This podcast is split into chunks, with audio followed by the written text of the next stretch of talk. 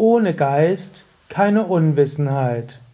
Kommentar zum 169. Vers von Vivekachudamani. Shankara schreibt, Unabhängig vom Geist, Manas, gibt es keine Unwissenheit, Avidya.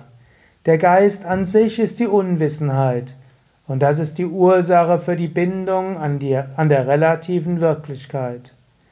Wenn der Geist zerstört wird, ist alles zerstört. Wenn er sich manifestiert, manifestiert sich alles andere.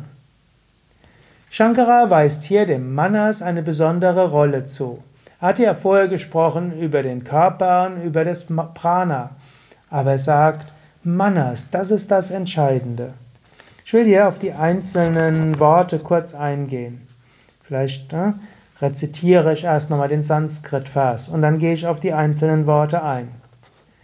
Nahyastya vidya manaso tirikta mano yavidya bhava bhanda hetuhu tasmin vinashte sakalam vinashtam vichrimbhitesmin sakalam vichrimbhate.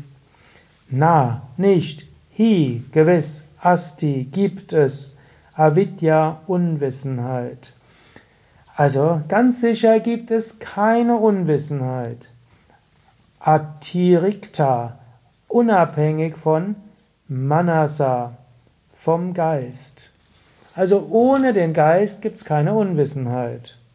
Hi, denn hm, Mana, der Geist, ist Bhava Bandhu Hetuhu, die Ursache für die Gefangenschaft in der Existenz und für Avidya. Tasmin, wenn dieser, also der Geist, Vinashte verschwunden ist, Sakalam ist alles, Vinishtam verschwunden. Vichrimbhite, wie alles zur Erscheinung gekommen ist, Asmin, sobald er erscheint, Vichrimbhate, erscheint, manifestiert. Und dann Sakalam kommt alles. Also, es hängt alles vom Geist ab. Angenommen, dein Geist ist weg von dieser Welt, dann nimmst du nichts wahr.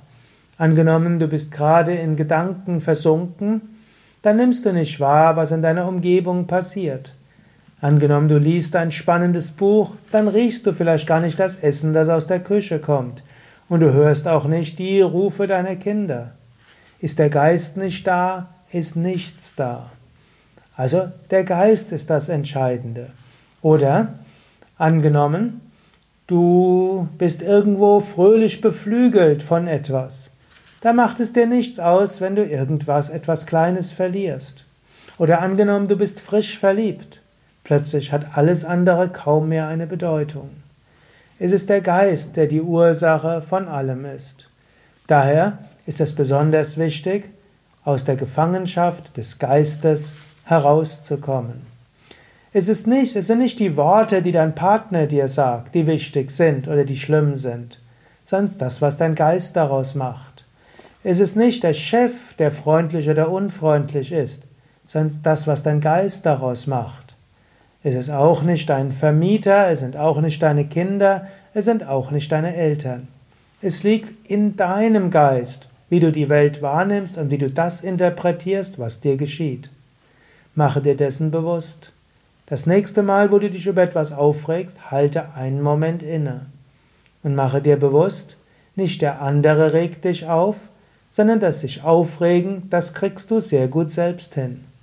Der andere sagt etwas. Du regst dich auf. Karma geschieht. Du freust dich oder hast Angst. Mache dir bewusst, dass deine emotionale Reaktion und deine Interpretation von dem, was andere tun, sagen oder was geschieht, an dir liegt. Übernimm die Verantwortung dafür. Es gab eine philosophische Richtung bei den Griechen, die sogenannte Stoa. Und eine der Grundprinzipien dieser Lebensphilosophie war, lass nicht das, was außerhalb deiner Kontrolle ist, deinen Geist beherrschen. Du könntest auch sagen, lerne es, deine geistig-emotionale Reaktion vom Äußeren zu lösen.